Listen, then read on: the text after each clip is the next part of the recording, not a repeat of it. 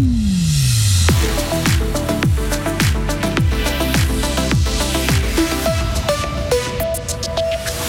La ville de Fribourg fait un énorme bénéfice des comptes 2022 extraordinaires qui questionnent le Conseil général. Des hommes et des femmes habillés en orange, ils font partie du paysage urbain, de quoi en oublier leur présence. Le canton de Fribourg rappelle l'importance des cantonniers. Et des cantonniers, il en faudra pour entretenir les nouvelles routes de Suisse. 14 milliards sont prévus pour les développer, mais trop peu pour la Suisse romande et pour les villes, critiquent certains élus à Berne. Du soleil, mais aussi des orages, maximum 24 degrés.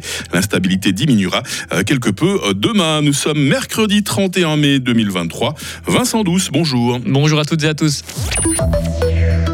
Le Conseil général de la ville de Fribourg accepte les comptes 2022, des comptes largement dans le noir qui ont été passés au crible par le législatif hier soir, avec un bénéfice de 24 millions de francs. Le budget prévoyait lui un déficit de 3 millions. Plusieurs élus ont critiqué ces comptes. À quoi ça sert de faire un budget? Cette question a notamment été posée par un élu PLR. La réponse de l'exécutif, nous ferons des planifications plus précises pour les budgets futurs. Les cantonniers sont des héros du quotidien. Voilà le message que veut faire passer le canton de Fribourg. Il lance une campagne de sensibilisation. D'ici deux semaines, des panneaux avec des cantonniers habillés en super-héros vont être installés dans la région. Le but est de rappeler le travail important accompli au bord des routes par les centaines de cantonniers fribourgeois. Le conseiller d'État Jean-François Steyert. J'ai fait le tour des dépôts de cantonniers et cantonniers et parmi les différents soucis, un qui revient vraiment tout le temps, c'est la sécurité. On a beaucoup, beaucoup de presque événements toute l'année, c'est-à-dire des voitures qui frôlent les cantonniers ou des cantonniers, petites touchettes, heureusement rarement avec des accidents graves, mais quand même avec une mise en danger de la santé de nos collaboratrices et collaborateurs, souvent par inattention, des gens sont sur leur portable en train de faire quelque chose, et puis quand c'est un peu étroit sur un chantier, ben, une touchette est vite arrivée. Là, ce qu'on souhaite faire, c'est simplement rendre attentifs les gens qui ont une responsabilité. Quand il y a des gens qui travaillent au bord des routes, tout le monde est content d'avoir une route qui est propre, qui est déneigée en hiver et tout. On oublie qu'il y a des gens derrière, qu'il faut un tout petit peu de respect pour ces gens. Et le montant de cette campagne s'élève à 70 000 francs pour cette année. 14 milliards de francs pour les routes en Suisse. Le Conseil national a débloqué cette somme hier. Une bonne partie de cet argent va servir à l'entretien des routes et le reste, 5 milliards pour les agrandir.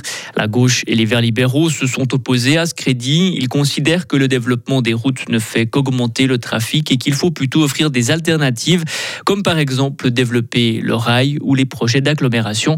Isabelle Pasquier-Eichenberger, conseillère nationale verte. On va voter 15 euh, milliards pour les routes et seulement 1,6 pour les projets d'agglomération. Or, 73% de la population vit dans les villes et l'agglomération. C'est là qu'il y a le plus grand enjeu euh, pour la qualité de vie des personnes, pour les enjeux de mobilité, mais aussi pour le report modal, parce que c'est là où on peut le plus facilement inciter les gens à changer leurs habitudes. Et donc, nous considérons qu'on devrait beaucoup plus investir dans les programmes d'agglomération, qui sont tout type de mobilité. Il y a des projets routiers, mais il y a aussi la mobilité transport en commun, le rail, et la mobilité douce.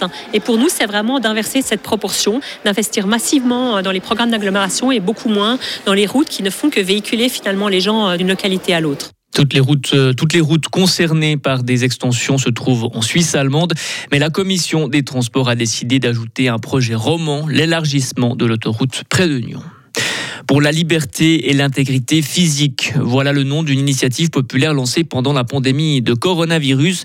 Le Conseil national se penche aujourd'hui sur ce texte. Il débute des débats sur cette initiative qui demande qu'aucune obligation vaccinale ne puisse être instaurée en Suisse.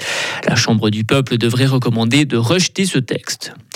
À l'étranger, échec d'un lancement de satellite pour la Corée du Nord. Elle annonce ce matin avoir tenté de lancer un satellite de reconnaissance militaire, mais il s'est abîmé en mer. Ce lancement a déclenché une alerte aux missiles au Japon et en Corée du Sud. Les États-Unis excluent le Kosovo d'un programme d'exercice militaire. C'est une première sanction après la décision de Pristina d'introniser des maires albanais dans des villes du Nord à majorité serbe. Plusieurs puissances occidentales appellent à la désescalade dans les Balkans. Au Kosovo, la situation est tendue depuis que des heurts ont éclaté en début de semaine devant une mairie. Un mode de basket, Fribourg Olympique connaît son adversaire pour la finale des playoffs. Les Fribourgeois affronteront Massagno. Les Tessinois ont fêté leur qualification hier. Ils ont gagné leur série contre Neuchâtel 3 1. Et la finale débute samedi au Tessin. Et tennis, enfin, avec des Suisses qui deviennent déjà difficiles à trouver parmi les stars de Roland Garros. Ils ne sont plus que deux en lice, Stan Wawrinka et la grisonne Simona Waltert.